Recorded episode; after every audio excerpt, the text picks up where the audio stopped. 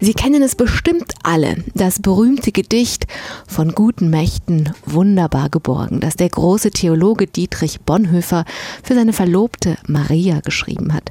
Maria stammte aus einer adligen Familie, die selber in vielerlei Hinsicht in den Widerstand gegen Hitler und in die bekennende Kirche eingebunden war. Zu dieser Familie gehörten sieben Kinder, darunter auch Marias jüngerer Bruder Hans. Und ich freue mich sehr, dass dieser Bruder Hans Werner von Wedemeyer heute unser Gast im Domradio ist. Hier schon mal herzlich willkommen. Hans-Werner Wedemeyer sagt, mein Credo, mein Schluss aus allem, was ich in der Nazizeit und im Krieg erlebt habe, ist, wir brauchen Zivilcourage, müssen es selber üben und unseren Kindern beibringen. Wann immer es um Unmenschlichkeit geht, müssen wir nicht mit uns sagen, gleich, ob es um Landraub, um Krieg, um Ausbeutung, um Ungerechtigkeit geht. Und wie dieses Credo sein ganzes Leben geprägt hat, das erzählt er heute, jetzt, Ihnen und mir. Am Mikrofon ist Angela Krumpen. Schön, dass Sie zuhören. Domradio, die Sendung Menschen. Am Anfang, Hans-Werner von Wedemeyer, steht der Fragebogen. Den Namen wissen wir ja schon von Ihnen, aber ansonsten sind Sie jetzt dran, deswegen bitte Alter. 82 Jahre. Beruf. Ja, da bin ich einmal Schreiner. Mhm. Ich habe fünf Jahre als Schreiner gelernt und gearbeitet, auch im Ausland. Dann Holzingenieur und Unternehmer selbsthaftender Unternehmer und nun passionierter Entdecker der Chancen des Alters. Wir müssen das kürzer machen, sonst schaffen wir diesen Fragebogen nicht. Berufung. Verstehe ich als ein aufgerufen sein, äh, in der Jugend Augen aufzumachen, im Beruf glaubwürdig zu sein gegenüber Mitarbeitern und Partnern und im Alter Achtsamkeit gegen über Begegnungen und betendes Meditieren. Als Kind mit vielen Kindern auf einem Gutshof in Wäldern groß zu werden, hieß für mich das größte Glück auf der Erde. Meine Mutter Ruth hat mir beigebracht,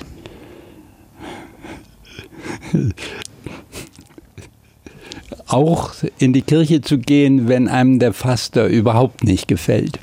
Als mein Vater, der Sekretär von von Papen des letzten Reichskanzlers vor Hitler im Krieg fiel, habe ich Damals war ich noch so, so jung, dass ich diese Zeit nicht bewusst erlebt habe. Der Bruder von Maria und der Fastschwager von Dietrich Bonhoeffer zu sein, hat mich A. wütend gemacht, ich bin Hans und nicht nur der Bruder von Maria, B. stolz gemacht auf den Mut und die Entschlossenheit der beiden oder hat mir C. eine lebenslange Aufgabe gegeben, ihr moralisches Erbe anzutreten? Das ist zu hoch gegriffen. Das ist zu hoch gegriffen. A, B, C? Alles nicht? Weder A noch B noch C?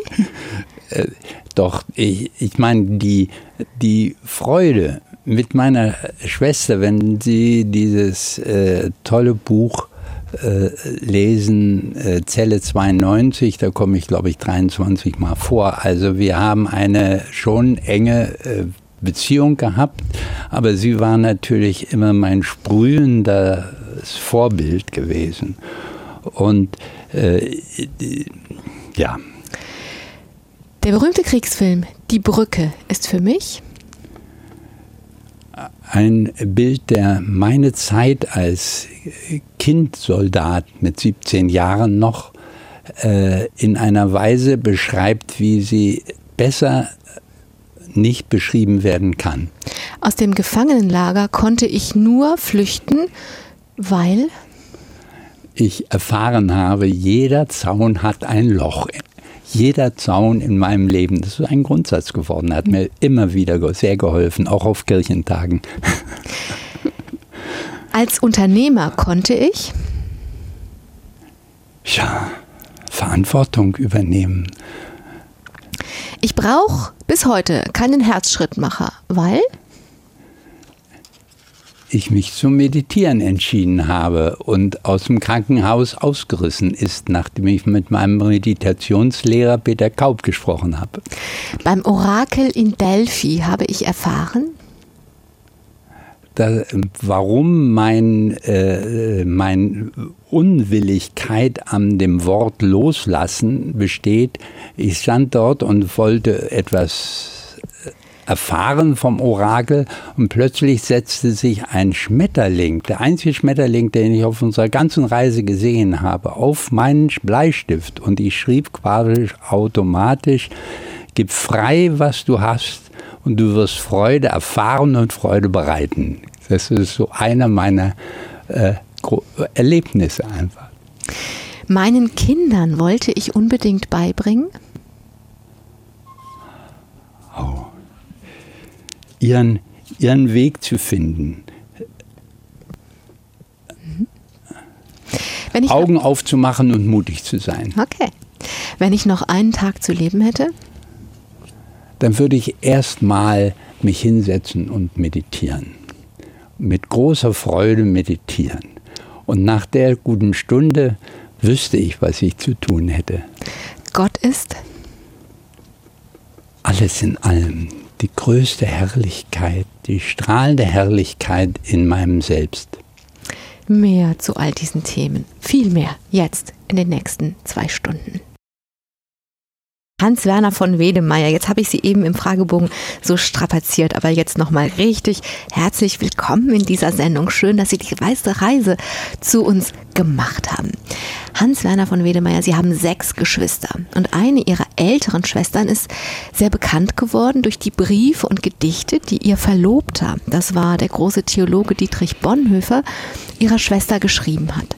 Und ein Gedicht ist dabei, das ist besonders berühmt und auch ganz oft vertont worden. Und das kennen bestimmt alle, die Sie jetzt zuhören. Das ist dieses von guten Mächten wunderbar geborgen. Das ja irgendwie so einen geheimnisvollen Trost und geheimnisvollen Zauber in sich trägt. Aber wenn ich Sie so vorstelle, Hans-Werner von Wedemeyer, ist Ihnen das unangenehm, dass Sie der Bruder von Maria oder der Fastschwager von Bonhoeffer sind? Sie sind ja Hans. Ist das unangenehm oder? Nein, das ist für mich natürlich eine große Freude. Und wenn ich sie sehe und äh, äh, wenn ich sie, so wie ich sie erlebt habe, hat sie ja überhaupt nichts zu tun mit dem, was man in Filmen und sonstigen Schauspielen und Hörspielen darstellt. Sie ist unglaublich viel dynamischer, intelligenter, sprühend gewesen. Also in diese Mädchen, wie sie dort dargestellt werden, die mögen ehrbar sein, aber das war nicht meine Schwester Maria.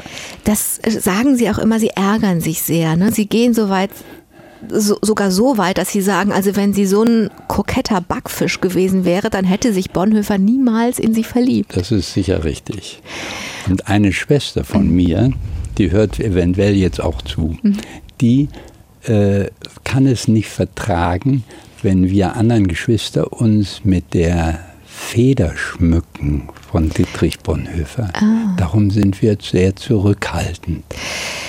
Ja, ich kann das ja auch verstehen, weil jeder ist ja auch noch sein eigenes. Aber es ist gar nicht nur, was heißt nur, es ist gar nicht nur Dietrich Bonhoeffer und Maria von Wedemeyer. Sie sind in eine Welt hinein geboren worden, wo es ganz viele mutige Menschen, sag, sag ich jetzt, das ist meine Bewertung, da gab es ihre Großmutter Ruth von Kleist-Retzow, die in der bekennenden Kirche ganz führend war.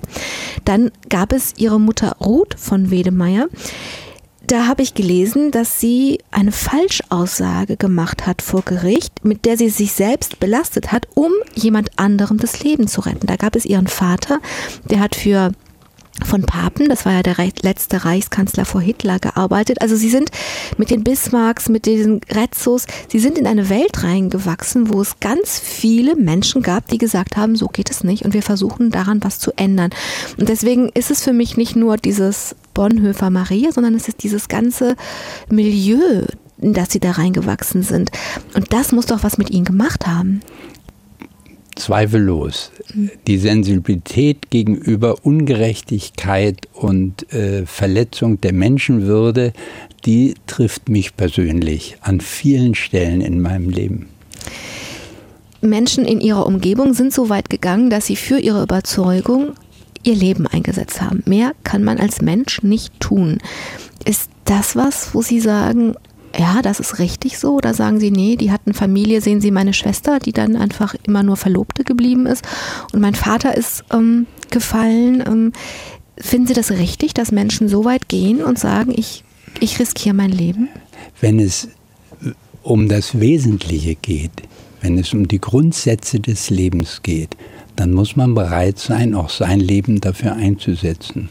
Und wenn ich daran denke, wie viele unzählige Menschen im Mut für das Vaterland ihr Leben gelassen haben im vergangenen Krieg.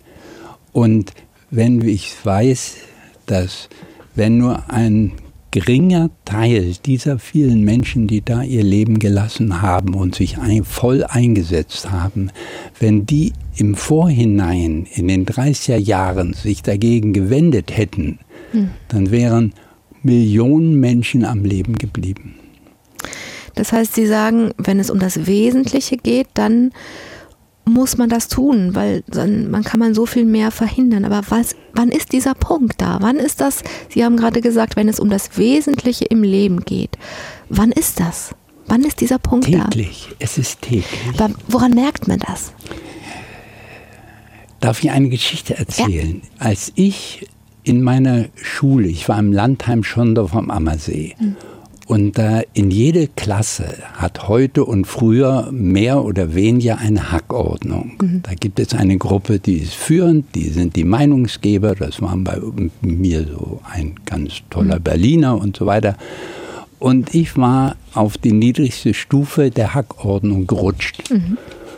Und da bin ich herausgekommen. Und das ist furchtbar belastend. Das ist auch heute noch belastend. Und ich bedauere es so sehr, dass diese ganze Diskussion über den Amok in Winnenden nicht dazu benutzt wird, denn der Jugend bewusst zu machen, dass sie die Chance haben, sie die Chance haben in der Klasse, sich für Entwürdigung der Niedrigsten in der Rangordnung einzusetzen und sich dahinter zu stellen. Für mich hat es dazu geführt, dass ein eine Mutter hat einen Freund mich ausgesucht und mit der, dem zusammen Eis essen gegangen. Wir haben nachher zusammen gelebt. Er ist mein Schwager geworden und hat mein Leben geändert. Weil sich jemand vor sie gestellt hat, jemand sie geschützt hat neben mich gestellt neben hat. sich gestellt hat, ja. ja. Mit ihnen zusammen und dadurch war das, war ihr Leid an der Stelle vorbei. Ja, das ist sicher ein ganz großes Thema, was, ähm, ja, was viele Jugendliche hören sollten. Ich habe jetzt für Sie, glaube ich, eine kleine Überraschung. Für unsere Hörer weiß ich das gar nicht. Ich habe einen Kollegen, Stefan Bauer heißt der, und der hat diesen Text von Bonhoeffer ins Kölsche was? Gewendet, getextet. Und ich habe gedacht, das Toll. ist letztes Jahr auch auf CD erschienen und ich habe gedacht, okay, wenn Sie kommen, dann spiele ich Ihnen das jetzt vor. Deswegen, ich kann kein Kölsch. Ich sag's auf Hochdeutsch. Er hat es dann von Gottes gutem Geist, so heißt es auf Kölsch. Und hier ist es. Sehr gespannt. Hans-Werner von Wedemeyer, Jahrgang 1927. Damit, Hans-Werner von Wedemeyer, sind Sie in Gesellschaft von Grass, von Walser, von Genscher oder auch von unserem Papst Benedikt. Und auf die Welt gekommen sind Sie bei den von Wedemeyers. Das hieß im Adel verbunden mit vielen anderen Adelsfamilien, den Bismarcks, den Retzus zum Beispiel, also Adel damals im Osten Deutschlands, heute ist das Polen. Und für die von Wedemeyers hieß das, dass sie auf einem Gutshof waren inmitten von Sümpfen. Ich habe von ihnen gelernt, das ist in der Neumark. Und ich habe auch gelernt, das liegt zwischen Schlesien und Hinterpommern. Das ist für mich alles irgendwie eine weiße Fläche. Aber was war das? Also so eine Welt, die ich mir ja nicht nur geografisch nicht vorstellen kann, die ich mir ja auch so nicht vorstellen kann. Also Adel klingt immer ganz, ja, nach was ganz Besonderem. Wie war das? Wissen Sie, das Wort Preußen ja. wird heute ja als ein äh, Begriff des Bösen und des Kadergehorsams und mhm. dergleichen mhm. angesehen. Mhm. Für uns damals und für mich auch heute noch, ich gestehe es, ist Preußen ein eine Herausforderung ähm, zu dienen, mutig zu sein, äh, Grundsätzen zu folgen, sich für andere einzusetzen. Und äh, man kann das besser mit Zivilcourage äh, äh, zusammenbringen. Also was Gutes, was Positives. Absolut positiv, absolut positiv. Aber ein Anspruch. Wir sind aufgewachsen als Kinder mit einem Anspruch an uns selber. Mhm. Und äh, damals hieß es, den Schweinehund äh, zu überwinden in sich selbst. Ich sehe das heute nicht als ein Ideal an. Mhm. Aber äh, das war damals ein wesentlicher Punkt. Wir haben ein äh, nach außen gesehen sehr karges Leben geführt. Es gab keine Butter aufs Brot, mhm. sondern nur am Sonntag, äh, sonst Marmelade. Und unsere Sanitäreinrichtungen waren äh, im Haus ähm, äh, kontra äh, dem äh, inneren ähm, dem inneren Wertgefühl. Also es gab kein fließendes Wasser sondern das wurde alles nachts dann, die Toiletten wurden nachts rausgetragen aus dem Hause von der sogenannten Klosterfrau. Oh. Interessant. also ein karges Leben, ja? Ja. Und Sie, Sie beschreiben Petzig, das sind die Wälder Ihrer Kindheit und Sie beschreiben ganz viel Kinderglück. Ich, also Sie erzählen zum Beispiel, dass Sie sonntags mit Ihrem Pony Putz ausge gebüxt sind und alleine zum Schloss Wartenberg ausgeritten sind, wo dann eine verwandte Familie war und ja, sie da. Die Treskos, ja. Die Treskos. Ähm, und sie erinnern sich wirklich an viel, viel Kinderglück. Und sie haben einmal eine Szene beschrieben, sonntags morgens, und vielleicht schaffen wir das, dass sie uns die erzählen. Denn sonntags morgens durften die Kinder ihre Eltern sehen. Und es gab eine kuriose Konstruktion bei ihnen, denn die, El die Kinder fielen ihren Eltern sonntags morgens ins Bett. Und zwar von zwei, drei Metern hoch. Wie ging das denn? Das ist ein, das sogenannte Ankleidezimmer. Das war äh, zwischen dem Stock unseres Kinderhauses und da war eine kleine Wendeltreppe runter. Und dann ging es von dem hohen Ankleidezimmer runter ins Elternschlafzimmer. Und wir flöteten da oben dann Christus erstanden und so weiter, das gehörte mhm. dazu. Mhm. Und dann durften wir also rein und dann hieß das Morgen Affenschwänze, rief dann mein Vater. Und dann kamen wir runtergestürzt und sprangen also die Treppe dann herunter ins ja. Bett und kuschelten uns. Und Vater erzählte aus seiner Jugend und Kindheit und da war dann immer im Rücken hat sowas gedrückt. Wissen Sie, was das war? Nein. Das war die Pistole. Ach. Die eine Pistole, die äh, mein Vater immer äh, in der Ritze seines Bettes hatte, um plötzlich, wenn irgendwas Böses käme, gewaffnet zu sein. Ja, also es gab sie, dieses... Unvorstellbar heute. Heute unvorstellbar. Ich meine, das Ganze finde ich, aus dem Kinderhaus in das Bett der Eltern zu springen, finde ich jetzt auch nie so richtig vorstellbar. Aber es klingt wirklich nach viel Kinderglück und es gibt noch einen Aspekt, den wir vielleicht noch kurz schaffen, dass sie sehr, sehr, sehr naturverbunden waren. Also Jagd und Natur in diesen Wäldern und Sümpfen spielte eine große Rolle. Und ich habe mir eine Sendung mit ihnen angehört, wo sie etwas ganz Spannendes tun, nämlich sie rufen Hirsche und das klingt dann so.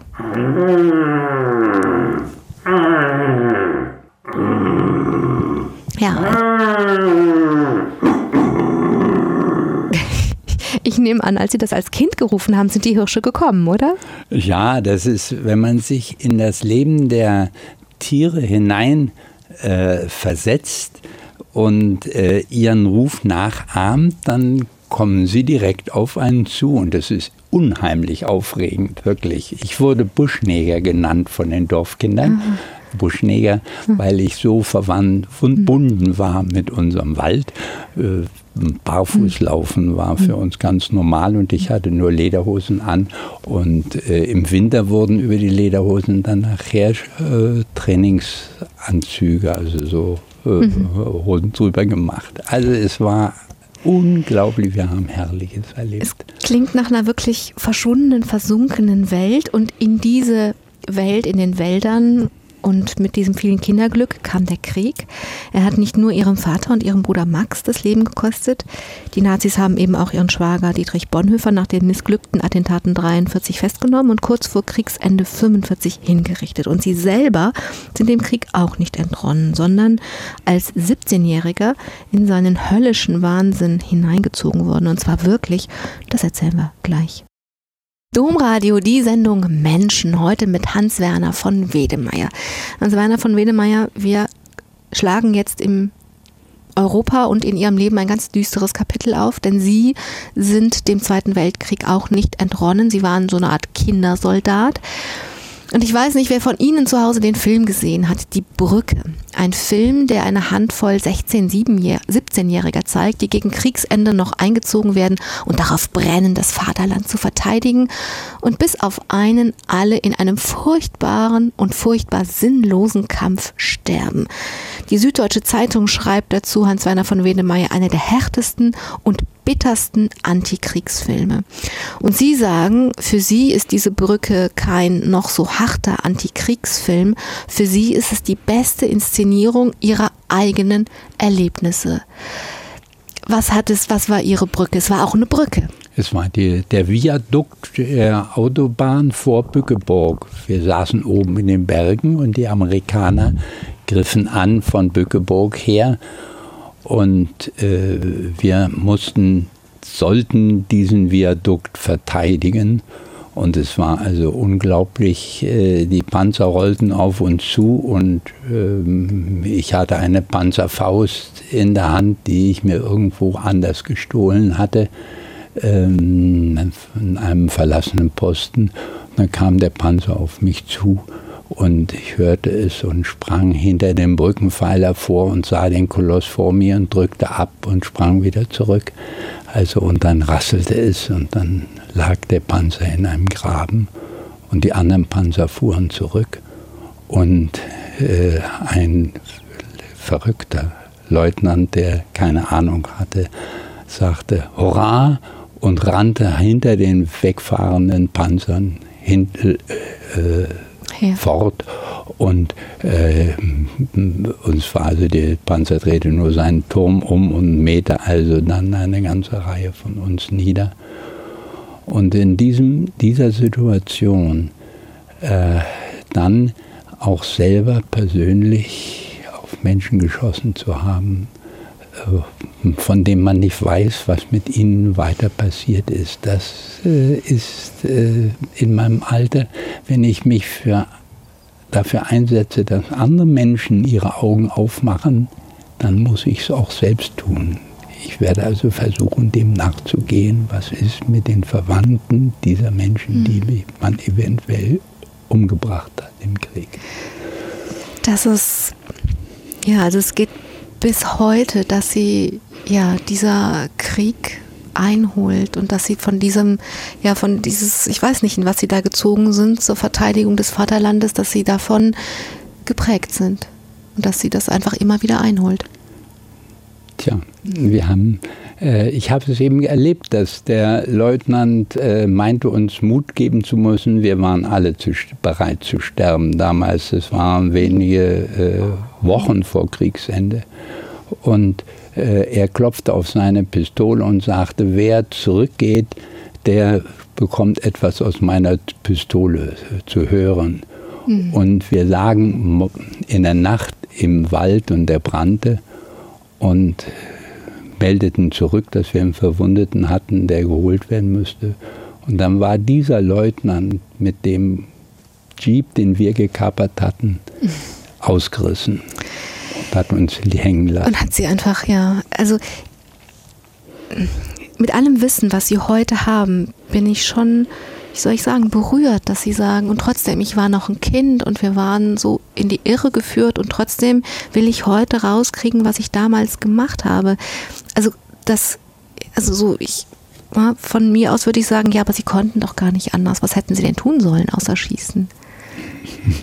Also so, das ist einfach, ähm, das finde ich schon erstaunlich. Also wenn Sie von heute gucken, ist es dann nicht so, dass es einfach, ja, dass es so verständlich ist. Was ich hätte, es hätten mehr Menschen äh, den Mut gehabt, sollten den Mut haben, der Realität ins Auge zu gucken. Und wenn sie mit jungen Menschen umgehen, ihnen zu verstehen geben, dass es richtig ist, zu gehorchen, aber auch richtig ist, in wichtigen Dingen zu widersprechen. Herrgott, du Gott Abrahams, Vater Ismaels und Isaaks. Was in und um Palästina und Israel geschieht, ist ein himmelschreiendes Unrecht. Darüber will ich nicht mehr schweigen. Herr Gott, ich schreie zu dir mit den Entrechteten, den Entwürdigten, mit den Verletzten und Gefangenen, mit den Hoffnungslosen, ja auch mit der Täter großer Wut und Angst. Ich schreie zu dir, Herr, wie Jona im Bauch des Fisches, fall den Gewalttätigen in den Arm. Ich schreie zu dir um deine Hilfe, weil unsere Väter in Deutschland schwiegen, gib du uns den Mut, hier nicht mehr zu schweigen. Gib den Menschen dort und uns allen Kraft im Vertrauen auf dich, den Weg der Gewalt und des Wegsehens zu verlassen, neue Wege zur Versöhnung zu wagen. Du Herr, segne uns in unserem Tun, so wie du Jakob am Jabok gesegnet hast. Amen. Ich grüße Sie, mein Name ist Angela Krumpen und unser Gast heute in der Sendung Menschen ist Hans-Werner von Wedemeyer. Und von Ihnen haben wir gerade ein Gebet gehört, das Sie selbst geschrieben und vorgetragen haben zur Schabbatfeier beim Evangelischen Kirchentag in Köln im Juni 2007 hier im Kölner Gürzenich. Hans-Werner von Wedemeyer, die, Ihnen war dieses Gebet sehr, sehr wichtig, weil es ja etwas tut, von dem sie sagen, wir müssen das tun. Das heißt im Gebet, ich schreie zu dir um deine Hilfe, weil unsere Väter in Deutschland schwiegen. Gib du uns den Mut, hier nicht mehr zu schweigen. Wovon zu schweigen? Was ist das, wo sie sagen, dazu müssen wir reden? Wir haben geschwiegen, unsere Väter haben geschwiegen zu dem unglaublichen Unrecht, das in den 30er Jahren passiert ist also 1930 in der Zeit zwischen der Machtergreifung, äh, dem Rassegesetz und dem Beginn des Krieges. Und in dieser Zeit haben unsere Väter geschwiegen, auch meine Väter, auch wir äh, in unserer Familie haben das, das Leid der Juden nicht wirklich wahrgenommen obwohl sie so viel getan haben. Das, ja, ich meine, was soll sich jemand sagen, der das alles nicht gemacht hat, was, was in ihrer Familie passiert ist? Also Sie sagen das, obwohl das eben, Sie sagen, das hat nicht gereicht, das war zu wenig. Ich, wenn ich von unseren Vätern spreche, mhm. dann spreche ich nicht nur von unserer Familie, sondern mhm. auch von den anderen. Sie sagen, diese Generation, ja. es ist eigentlich eine Generation, die geschwiegen hat. Und Sie sagen, das ist so, dass das einfach ähm, das, da, daraus muss man lernen und sie sagen, in diesem Gebet, ich schreie zu dir mit den Entrechteten, den Entwürdigten, mit den Verletzten und Gefangenen und sie beziehen das aber auf Palästina und sagen, ja. das ist einfach wieder so, dass da schreiendes Unrecht passiert. Ja. Seit 60 oder 40 oder wie viele Jahren man nehmen will, sind die Leute aus ihrem Land vertrieben. Sie sind entrechtet, wenn man in der Westbank fährt. Und mhm. wir können dort in der Westbank zu unseren Zeiten ohne Gefahren, wirklich ohne Gefahren hinfahren. Es gibt sehr schöne Hotels. Man kann erleben, wie es dort den Palästinensern in den besetzten Gebieten geht.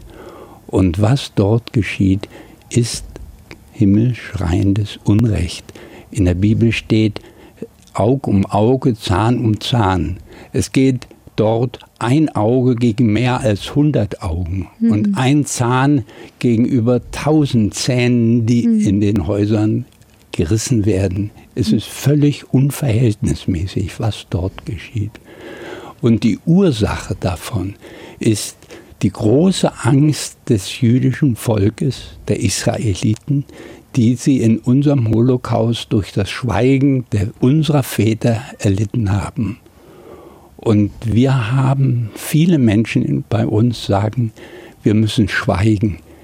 weil wir solche Verbrechen getan mhm. haben. Und ich meine, nein, wir müssen was darüber reden. Und auch unsere Bundeskanzlerin Merkel, Angela, sollte darüber reden und das nicht verschweigen, wenn sie mit Israelis zu tun hat. In der Sendung Menschen im Domradio. Heute zu Gast Hans-Werner von Wedemeyer. Und Sie haben so ein übervolles Leben, dass ich es jetzt allen zumute, dass wir einen Riesenschritt gehen von dem Kindersoldaten, bei dem wir stehen geblieben sind und praktisch das ganze Erwachsenenalter überspringen. Und ich erzähle nur, was sie gemacht haben. Sie sind nach dem Krieg Schreiner geworden, dann haben sie als Geselle ein paar Jahre gearbeitet und dann zusammen mit ihrer Frau, ah, dann haben sie studiert, sie sind Ingenieur geworden und haben dann mit, zusammen mit ihrer Frau ein Familienunternehmen übernommen und ausgebaut. Das war eine Sägerei, eine Kartonfabrik und ein Spanplattenwerk. Und es war ihr gemeinsames Werk, dass sie dieses Familienunternehmen in die Welt groß und stark gemacht haben, oder? Ja, das war eine Mordsaufgabe. Wir beide waren waren voll haftend, was ja heute absolut eine große Seltenheit geworden ist. Und es war äh, wirklich, wir haben es als Lebensaufgabe empfunden, ähm, äh, vertrauenswürdig gegenüber Mitarbeitern äh, und äh, Geschäftspartnern äh, ein Unternehmen zu führen. Und äh, das ist nachher mit 700 Mitarbeitern, bis, bis zu 700 Mitarbeitern und mit den Tochterunternehmen nochmal, da hat es eine ganz schöne Größenordnung. Von ganz klein bekommen. haben Sie das gemacht und das war so sehr Ihr Anliegen, auch diese Vertrauenswürdigkeit, dass dann gegen Ende dieser Zeit etwas passiert ist, von dem Sie sagen, das war mein Einstieg ins Beten. Darauf will ich hinaus. Und was ist da passiert? Also was war da mit Ihrer Firma? Hm. Gut, ich habe eine sehr gute Bekannte gehabt, die hat mich beobachtet und hat gesagt, hör mal zu, du hast es dringend notwendig, zu einem Meditationslehrer zu gehen. Und ich habe ihr gesagt, wieso, mir geht's doch gut. Und sie hat gesagt, nein, dir geht es nicht gut. Denn äh, äh, du äh, äh, verzehrst dich in der Arbeit und äh, nun gut. Und ich habe rein aus Neugierde mich mal mit ihm unterhalten, mit einem Meditationslehrer. Das ist Peter Kaub, der lebt zurzeit in Islersheim bei Bremerförde oben. Und er hat mir nach einiger Zeit gesagt, hör mal zu, du musst mit, Mediti mit Meditieren an beginnen, sonst mhm. schaust du dir binnen kurzem das Gras von unten an. Und äh, ich habe mal ein bisschen probiert und dann habe ich einen Zusammenbruch gekriegt und auf allen Vieren bin ich praktisch ins Krankenhaus gekrochen und sollte einen Herzschrittmacher bekommen. Und äh, ich habe ihn gefragt, sag mal, was für eine Type soll ich kriegen? Und da hat er mir gesagt, das ist der Mercedes und den Herzschrittmacher, den mhm. du kriegst. Und daraufhin habe ich gesagt, ich habe großen Ärger mit meinem Mercedes. Und äh, mhm. habe mich abgemeldet und bin zu dem Meditationslehrer gegangen und habe einen Weg gefunden, allerdings auch äh, mit einem praktischen Mediziner, ähm, dieses ohne Herzschrittmacher und ohne eine Schnarchabneu. Ich hatte mhm. immer so einen Apparat gehabt, mhm. an dem zum Atmen. Und da bin ich in eine Welt eingetaucht, die wunderbar ist, die, die mir ganz große, ganz großen Reichtum gegeben hat. Also es ist ja jetzt mehr als zwei Jahrzehnte her. Man kann ja wirklich mit Fug und Recht sagen, das hat funktioniert. Und die Mediziner haben damals gesagt, ohne Herzschrittmacher, dann liegen sie wirklich ganz bald im Grab. Also ist da ja irgendwas gewesen, wo sie sagen, das ist wirklich heilend. Und sie sagen auch in der Bibel, eigentlich steht die halbe Bibel voll vom Heilen. Und was sie damit meinen, darüber würde ich gleich, gleich mit Ihnen weiterreden wollen. Domradio, die Sendung Menschen heute mit Hans-Werner von Wedemeyer. Sie haben eben erzählt, dass Sie mit Hilfe von Beten, von Gebet und Meditation sich schon zwei Jahrzehnte lang am Leben erhalten und zwar ohne Herzschrittmacher. Und Sie haben gesagt, eigentlich ist das was, wo die halbe Bibel von voll ist, dass man durch das Beten sich selber heilen kann. Und Sie haben gesagt, ich wundere mich eigentlich, dass das in der Kirche und bei den Priestern und bei den Theologen so wenig Beachtung findet. Was genau wundert Sie? Mich wundert, dass die Geistlichen heute nicht ein wirkliches Vertrauen ins Beten haben. Äh, ich kann es nicht grundsätzlich sagen, sondern viele, denen ich begegne, haben nicht ein wirkliches Vertrauen ins Beten.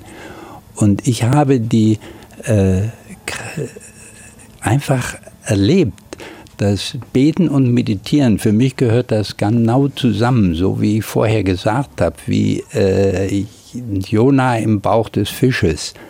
Äh, äh das Beten ist eine meditative Beten ist eine Kraft, in die man sich voll einbringen kann und äh, es geht nicht um mich jetzt mehr, in mhm. keiner Weise, sondern es geht um andere Menschen, um anderes Leid und um andere Würde und anderer Würde. Äh, und das zu begleiten im Gebet ist, ich erlebe das habe das in so vielen Fällen erlebt, dass das wirklich Erfolg hat. Wenn ich nochmal Ihren Schwager zitieren darf, also Dietrich Bonhoeffer, dann hat er mal über das Beten gesagt, dem Menschen ist durch das Gebet die Kraft gegeben, dem Rat der Geschichte in die Speichen zu greifen.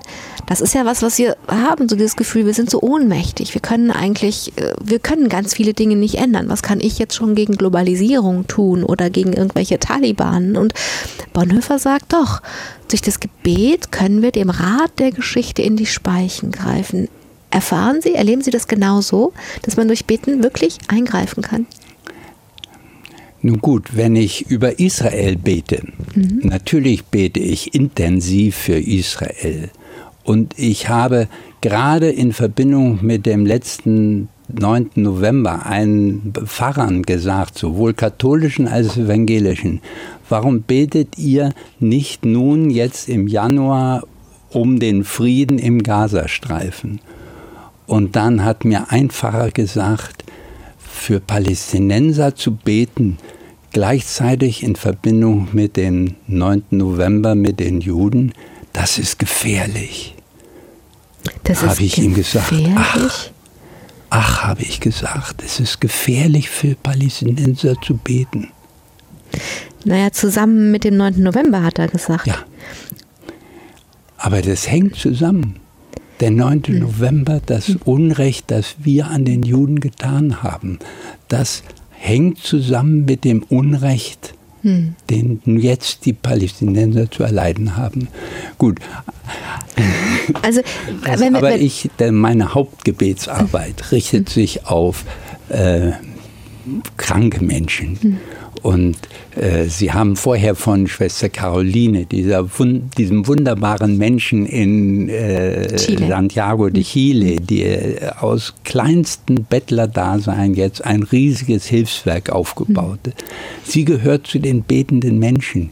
Sie ist mit ein Vorbild für mich. Also Sie sagen, das funktioniert. Man kann durch Beten wirklich eingreifen.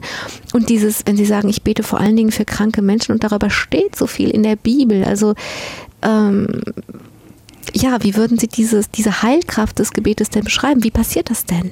Sie haben es an sich selber also gemerkt? Zunächst muss man nicht, äh, meine ich jetzt das Neue Testament, mhm. hauptsächlich im Neuen Testament. Jesus mhm. spricht ganz, ganz viel von dem Heilen. Er selbst hat geheilt und er hat es auch gesagt. Äh, äh und äh, gebt nicht nach einem Gebet und was ihr betet, wird euch gegeben der Fall der Mauer in, gegenüber dem Osten ist durch die Intensität der Menschen, die den nicht haben wollten, gesehen. Und genauso geht es mit der Mauer in Palästina. Und genauso geht es in den Mauern in den Menschen, um die wir beten können und die fallen können. In der Sendung Menschen im Domradio ist heute Hans-Werner von Wedemeyer zu Gast.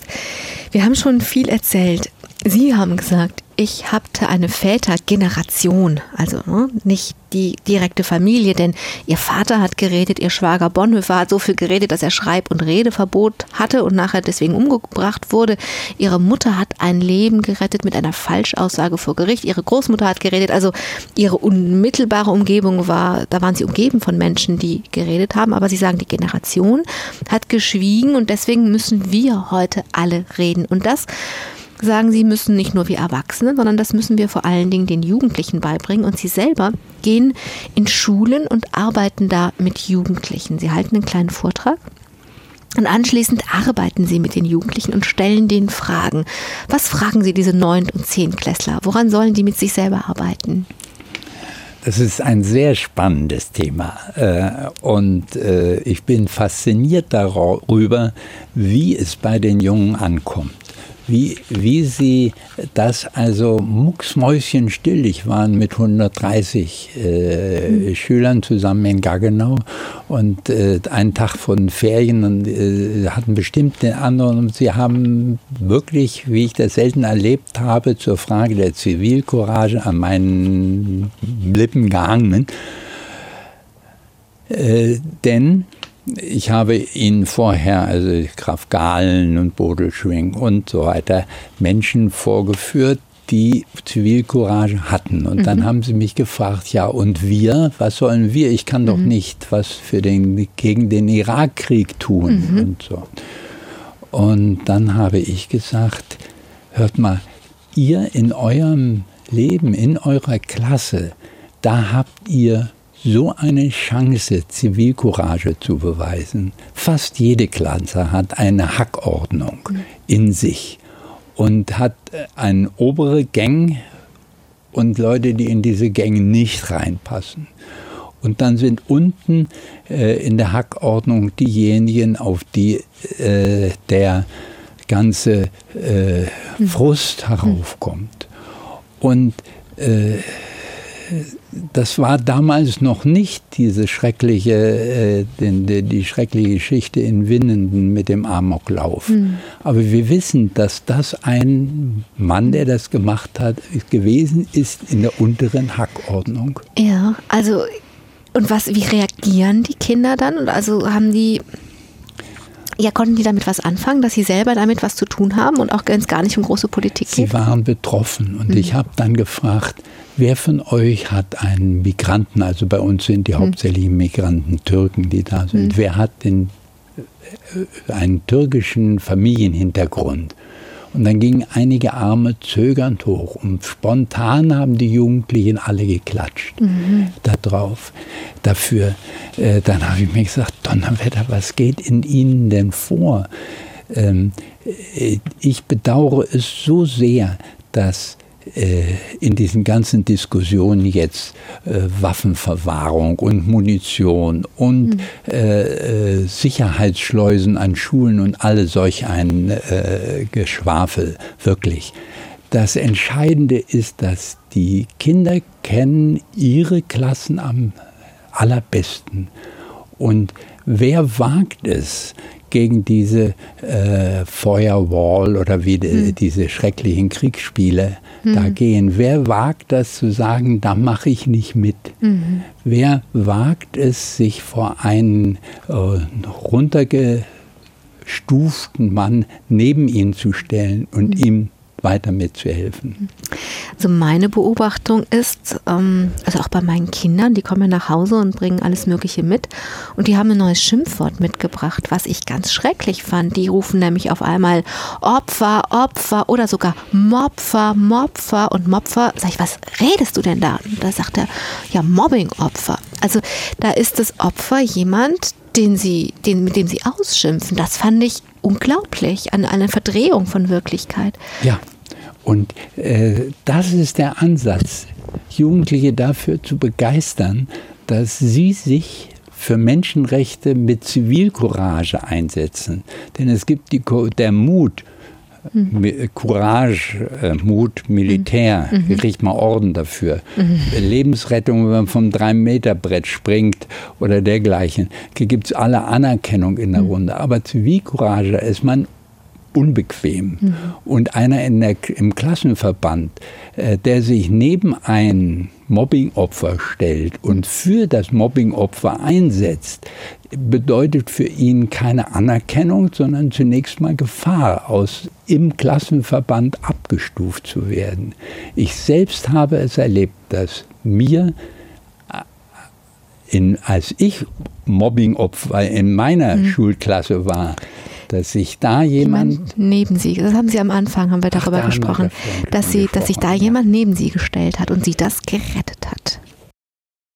Die Menschensendung heute mit Hans-Werner von Wedemeyer. Und ich muss gestehen, ich finde sie einen ziemlich verrückten Vogel. Das kann ich nicht anders sagen. Spätestens als ich gelesen habe, was ihr Gold-Hochzeitsgeschenk war. Sie haben nämlich zusammen mit ihrer Frau sich ein Gold-Hochzeitsgeschenk gemacht. Wohl. Letztes Jahr ich sag nochmal Jahrgang 27, falls Sie mal nachrichten wollen zu Hause. Hm? Günter Grass ist meine mhm, Jahrgang. Genau, der Papst auch. Und das ist nämlich eine 70-tägige Busreise, 70 Tage am Stück von Freiburg nach Peking. Also bei dem Gedanken tut mir A, der Rücken weh und B, habe ich auf der Stelle Schlafmangel. Ne? Also so nur bei dem Gedanken. Also ich finde es das unglaublich, dass sie das gemacht haben. Aber Sie sagen, das ist gar nicht schlimm, oder? Das ist fantastisch. Wissen Sie, ein moderner Bus Setra äh, ist das Beste, was es in der Richtung gibt. Und die Firma Advant, die das äh, angeboten hat, als erste überhaupt, das erstmalig so eine Reise von Freiburg nach Peking zur Olympiade, äh, das gewagt hat, das ist fan ganz fantastisch. Was ist das Fantastische? Man, hat Ihnen der Rücken nicht wehgetan? Der Bus ist das Wohnzimmer. Mhm. Man hat genug Platz, äh, Plätze zu wechseln, äh, äh, schöne Musik zu hören, sich einen Film abspielen zu lassen. Man sieht diese fantastische Landschaft und dann ist man zwei Nächte meistens in einem guten Hotel, mhm. hat dann äh, die äh, Zeit zwischen den zwei Nächten, Möglichkeit, äh, Kunstwerke und tolle Erlebnisse zu haben und das habe ich voll ausgeschöpft. Sie sind, also wenn man sich das jetzt mal gedanklich vorstellt, diese Reise nach Osten geografisch, dann ist es ja eine Reise durch ganz unterschiedliche Kulturen. Ja. Und für Sie, Sie haben daraus eine spirituelle Reise gemacht, also eine Reise durch unterschiedliche Religionen und Kulturen. Vielleicht sagen Sie mal drei, vier von den wichtigsten Stationen religiös oder spirituell gesehen. Ja äh, ausgehend von der Tatsache, dass wir alle spirituell noch nicht am Ende unserer Lebensreise sind. Wären wir das, wenn wir tot, oder? Es ist so was Fantastisches. Ich bin in einem tibetanischen Kloster äh, gewesen, bin dorthin nachts hingelaufen und dort äh, mit, also in der äh, nächtlichen anderthalb Stunden dort äh, habe ich teilnehmen können. Ich war in Mashhad bei Muslimen, dem größten Heiligtum der Schiiten äh, Muslimen, habe ich gesessen und mit meditiert, mitgebetet äh, und äh, plötzlich singt ein äh, Muslim neben mir und es ist derartig fantastisch. Ich bin auf einer politischen äh, in Teheran gewesen, da hat man mich nicht reinnehmen wollen. Ich habe aber gesagt, warum wollt ihr nicht? Wir, äh, ja, du bist kein Muslim. Und dann habe ich gesagt, äh, äh, ihr glaubt doch auch an den Gott Abrahams. Und ich auch an den Gott Abrahams. Mhm. Und dann hat er gelacht und dann bin ich also durch mhm. alle Schleusen durchgekommen und habe mir diese mhm. politische, äh, Demon, äh, äh, politische Spannungssituation eines Freitagsgebets in mhm. Teheran angehört. Ich habe äh, in in Israel haben wir ein, äh, eine, äh, das gehört auch mit zur Seidenstraße, äh, bei Chala Bethlehem mhm. äh, und dort haben wir eine Prozession mhm. gemacht. Äh, mit, da war die Bischöfin Jepsen dabei und äh, der Oberbürgermeister von Jena und wir haben an der Mauer von Bethlehem aus gebetet und das mhm. werden wir noch wiederholen jetzt im Juni nächsten Jahres. Im Juli dieses Jahres, am 6. Mhm. bis 9. wird eine Friedenswoche in Bajala sein. Jeder kann dazukommen. Na, das war jetzt eine Einladung, das habe ich wohl verstanden. Ich kann nicht sehen, wie er mich gerade angrinst. Gast heute, Hans-Werner von Wedemeyer. Ich würde gerne noch mal zum Schluss, Sie haben gesagt, Sie haben angefangen, von dieser Busreise zu erzählen und gesagt, wir sind alle nicht am Ende unseres spirituellen Weges. Jetzt haben Sie in dieser ganz dichten Form durch diese Wanderung, durch die Kultur noch mal so viel spirituell auch erlebt. Wo, was macht es denn heute mit Ihnen? Ganz deutlich das Gefühl, ich bin nie am Ende auf meinem Weg? Oder? Es ist so wahnsinnig spannend und äh, schön alt zu werden. Es, ich glaube es gar nicht. Es ist also äh, achtsam zu und äh, alles die schönen und schlechten Seiten achtsam aufzunehmen und sie als eine Herausforderung anzuerkennen. Das ist wunderbar. Da sage ich jetzt nichts mehr zu, außer danke, von ganzem Herzen danke, dass Sie die weite Reise gemacht haben, um heute hier zu sein und von sich zu erzählen. Ich danke Ihnen zu Hause auch fürs Zuhören und ich wünsche uns allen, Ihnen und Sie, die zuhören und mir selber auch, dass ja, dass wir irgendwas davon in uns weitertragen, von dem, was Sie Zivilcourage nennen. Ich danke Ihnen sehr. Wenn Sie zu Hause die Sendung nochmal ganz hören wollen, heute Abend 20 bis 22 Uhr ist die Wiederholung oder aber Sie hören sie sich auf dem Rechner an, heute Nachmittag stellen die Kollegen sie an oder Sie podcasten sie. Viele Möglichkeiten, Hans-Werner von Wedemeyer nochmal zuzuhören. Am Mikrofon war Angela Krumpen. Ich sage Tschüss und machen Sie es richtig gut.